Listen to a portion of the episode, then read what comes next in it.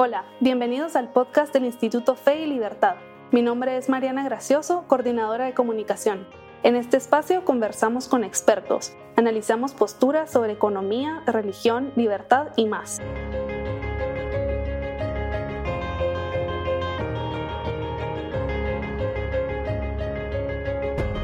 Bienvenido a un nuevo episodio del podcast Fe y Libertad.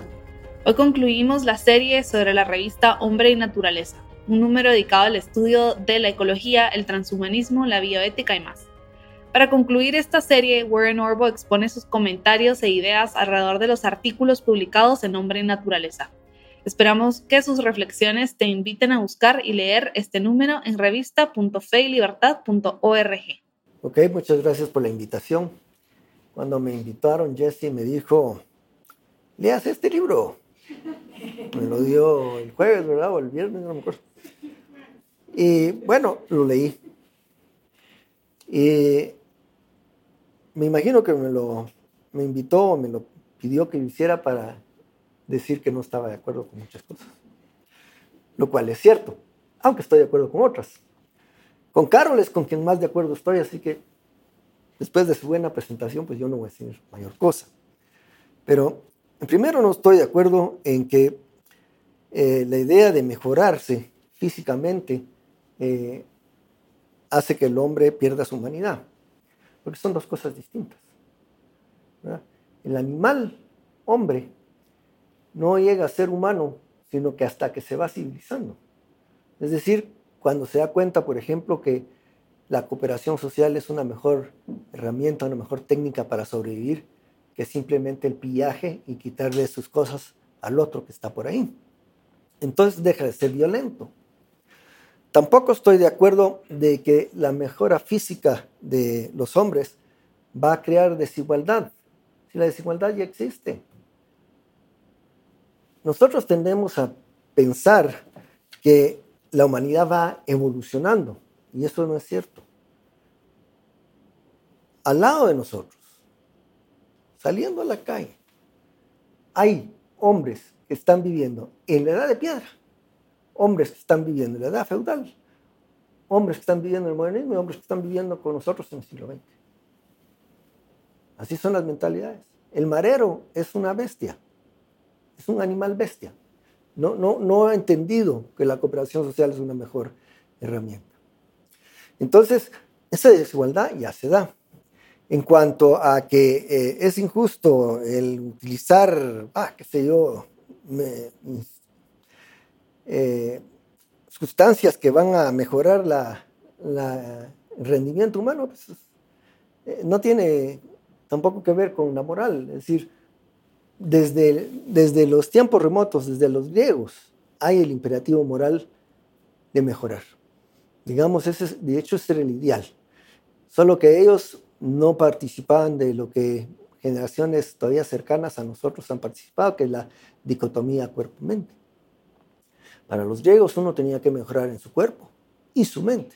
Ya Platón habla de que la armonía es el equilibrio entre mente y cuerpo. Y ellos tienen un concepto que, usa Aristóteles, aunque no lo traducen así, cuando, cuando eh, tienen ustedes la oportunidad de leerlo en español. En español lo traducen como el hombre noble, pero eh, no es el hombre noble, es el calocágatos. Es decir, es la, armonía entre cuerpo y mente. Y eso es lo que ellos buscaban. Entonces, por eso es su gran énfasis en entrenarse, y en estar físicamente bien, pero también en filosofar y pensar y usar su razón. Eso ciertamente se perdió y hubo esa dicotomía de que si uno es un genio, tiene que ser una piltrafa humana, y si uno es un atleta, tiene que ser un imbécil. Pero eso no necesariamente tiene que ser así. Entonces, eso también de los, de los eh, elementos que uno usa para, para mejorar el rendimiento, pues ustedes se sorprenderían de lo, de lo que es elementos para mejorar el rendimiento. Yo, pues como fui atleta élite y competí a nivel mundial, nosotros teníamos un estricto código de qué cosas no podíamos tomar porque es considerado doping. Cosas que ustedes toman todos los días. El café es doping, porque el café es un vasodilatador. Entonces le permite a uno levantar más. Si ustedes están malas del catarro, no pueden usar un, un spray para descongestionarse porque eso es vasodilatador y es doping. Tampoco una aspirina, eso es doping. Entonces, ¿dónde está ahí el límite, verdad? Eh, se, va estableciendo por ciertas reglas del juego. Y hay, hay eh, deportes donde se establece que hay el que no quiere participar usando cualquier sustancia, pues se le hacen pruebas estrictas de doping y se llama competiciones raw. Y el que quiere, pues le permiten usar cualquier cosa. Y, a la gente pues le encanta ver que gente levante pesos impresionantes y dice, bueno, ahora ahí cada quien ejerce su libertad, cada quien está decidiendo y corriendo el riesgo que conlleva el usar ciertas sustancias. Y sirve también como conejillo de indias, ¿verdad? Y uno ve si eso va a causar daño o no va a causar daño. A veces sí, a veces no. El otro punto que encontré muy en común en muchos artículos es que eh, la idea de que como iba a generar esas desigualdades y todo, había que regular. Eso me parece absolutamente fatal. Eh, es casi como un totalitarismo que se está introduciendo. La moral no puede ser, no puede ser obligada. cada quien tiene que actuar moralmente por propia convicción.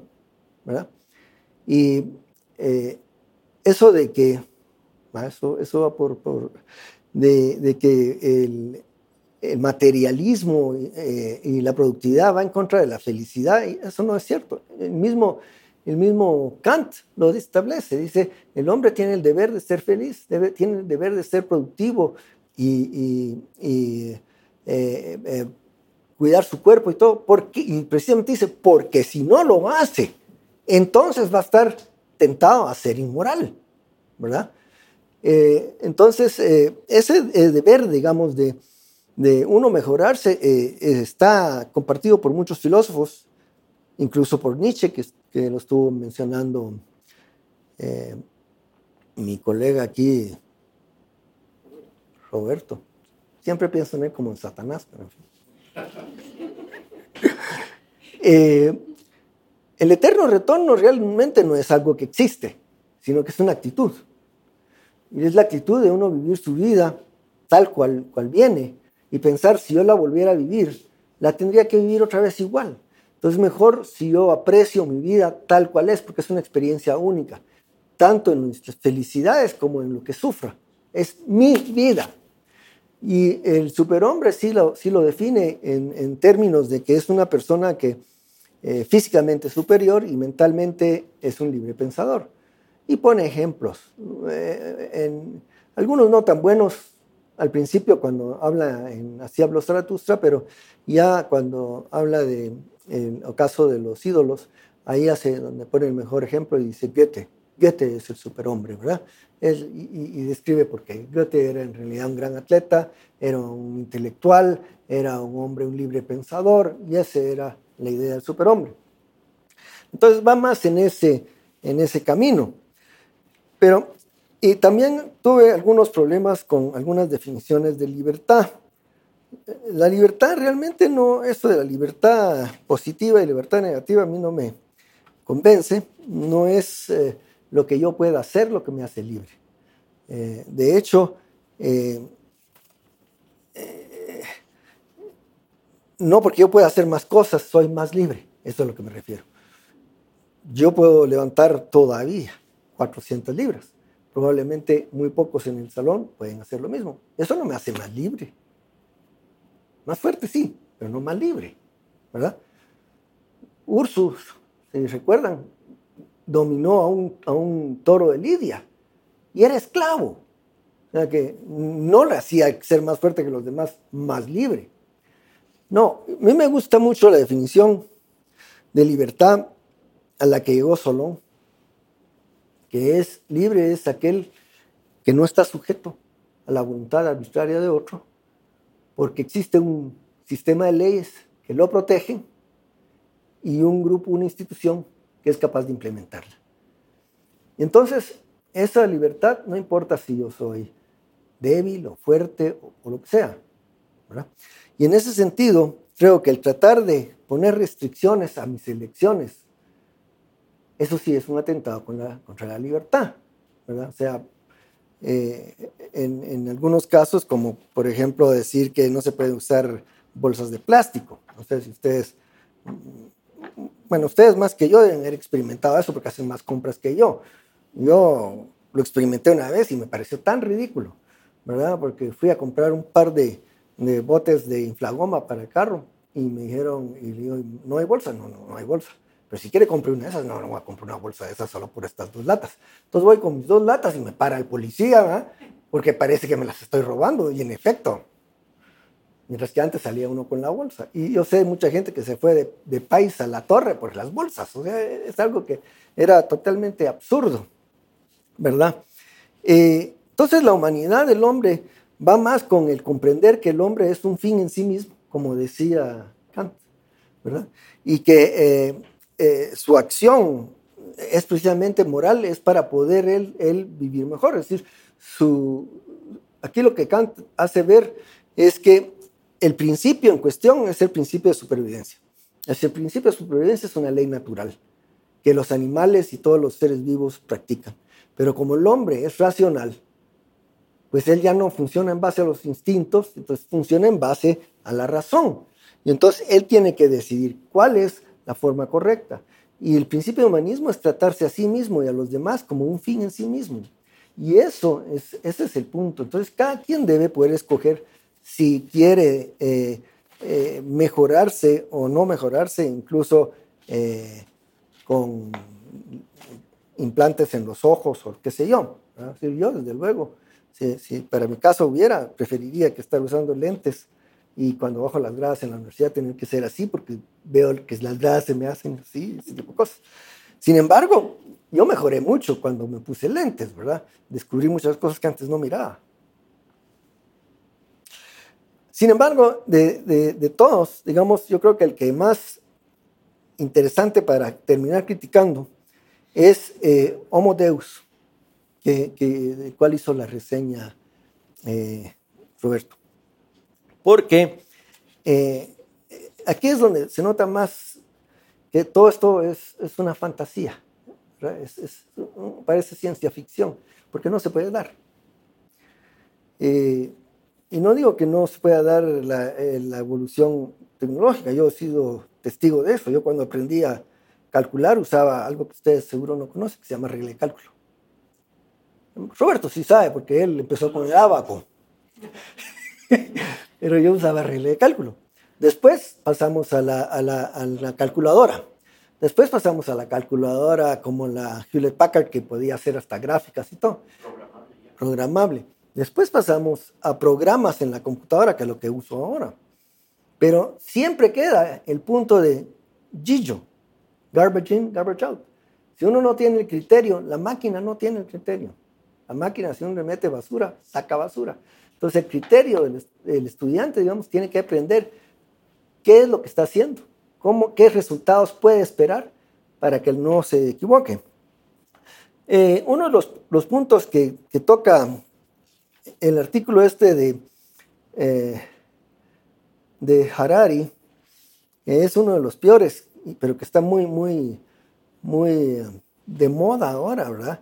Lo voy a citar de la página 216. Dice, los procesos electroquímicos del cerebro que resultan en un asesinato son determinados o aleatorios o una combinación de ambos, pero nunca son libres. Entonces ellos insisten en que no existe la libertad. Pero eso es cierto también para lo que él está diciendo, ¿no? No puede, no puede ser selectivo. Si el, el asesino no puede evitar hacer lo que hace, Harari no puede evitar decir lo que dice. Y como no puede evitar decir lo que dice, no puede, ah, no puede presumir de que es verdad lo que dice, solo de que no puede decir otra cosa que la que dice. O sea que ese argumento se cae solo. Eh,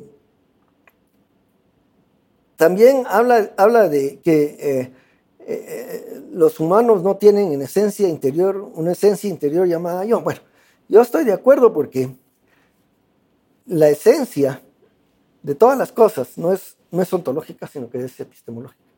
Es decir, cuando yo clasifico, hago conceptos, escojo cuál es el factor, el atributo que me va a servir de esencial para hacer esa clasificación. entonces nosotros podemos decir, este es un ejemplo que me gusta hacer, eh, y espero que todos hayan leído Gulliver, ¿sí? ¿Verdad? Eh, la gente le gusta decir que el hombre es el animal racional y que esa es su esencia. Pero ¿qué pasa cuando Gulliver llega, llega y se encuentra con un, con un caballo que es animal racional? Y los yahus, o sea, los hombres son irracionales. ¿Es el caballo un hombre? Obviamente no, porque el caballo tiene otro tipo de características además de ser racional. Entonces ahí él tiene que cambiar su esencia clasificatoria y decir, bueno, el caballo es un equino racional y el hombre es un primate racional. Y entonces ya cambió la esencia a otra característica. Pasa lo mismo con un niño, digamos, cuando va creciendo al principio puede conformarse con la idea de que el hombre es el animal que habla. El perro es el que hace guau guau. El gato hace miau miau. Y así, así le enseñan y así aprende le arruinan su vida cuando traen una perica, ¿verdad? Y ve que la perica habla y para él es obvio que ese no es un hombre. Después descubre que habla solo babosadas. Entonces ya hace la diferenciación. El hombre habla cosas que tienen sentido, la perica no. Y después llegará a decir el hombre es el animal racional, la perica no. Entonces la esencia, digamos, tiene que ver más con su contexto de conocimiento epistemológico que con, con una esencia ontológica. Entonces ahí también se equivoca eh, el autor de, de, este libro. Y por supuesto, donde viene el, golpe, que casi en todos se da, es el ataque contra el capitalismo. Y aquí pues tiene, tiene muchos errores. Eh, el principal es, lo voy a citar en la 216, dice, los, eh, ¿Cómo han sobrevivido y florecido la moral, la belleza, incluso la compasión en un mundo desprovisto de dioses, sin cielo y sin infierno? Los capitalistas de nuevo se apresuran a darle todo el crédito a la mano invisible del mercado. Sin embargo, la mano del mercado es tan ciega como invisible y por sí sola no podría haber salvado a la sociedad humana. Por supuesto, porque la mano invisible no existe. Es una tontera. Lástima que Adam Smith escribió eso. Lo han usado y reusado. ¿verdad? Lo que, lo que no entiende el autor es el concepto de valor subjetivo. Eso no lo comprende. No entiende que lo que está pasando en el mercado es gente que se está poniendo de acuerdo, de acuerdo a sus distintas valoraciones, y que se comunica por sistema de precios. Y que si no existe eso, es imposible, digamos, organizar el mercado. El mercado son las personas. Entonces no hay una máquina como él supone que pueda decidir qué es lo que la gente necesita si la gente misma no sabe qué es lo que quiere. Ahorita puedo querer esto, dentro de un rato quiero otra cosa. Hay una canción de, de Rafael, para los que lo conozcan, que, me encanta, que dice, ¿qué sabe nadie lo que quiero sin yo, yo mismo sé lo que quiero, verdad? Si ustedes pueden ir al, supermercado y ven algo que ni siquiera sabían que existían y, y se les antoja. Puede haber un individuo como Steve Jobs que decide, ah, qué nítido sería tener un aparatito donde tengo de todo, y lo inventa. Y nadie sabía que quería eso hasta que lo puso, ¿verdad? Entonces esas son las cosas que hace el humano, porque el humano es el que valora. Y valora precisamente porque necesita valorar. Es decir, su existencia depende de que valore cosas, ¿verdad? Porque necesita actuar para mantenerse con vida. Si no valora aquello que le va a servir para mantenerse con vida, se muere. Eh, entonces, el ese es el problema eh, importante. Entonces, eh, yo creo pues que esos temas de que eh, se va a acrecentar la desigualdad entre los seres humanos y todas esas cuestiones son irrelevantes porque eso ya existe. Lo que es relevante, digamos, para que no se pierda la humanidad es que se respete precisamente que cada ser humano es un fin en sí mismo y que por tanto puede y debe decidir por sí mismo cómo quiere vivir su vida. Y con esto termino yo mi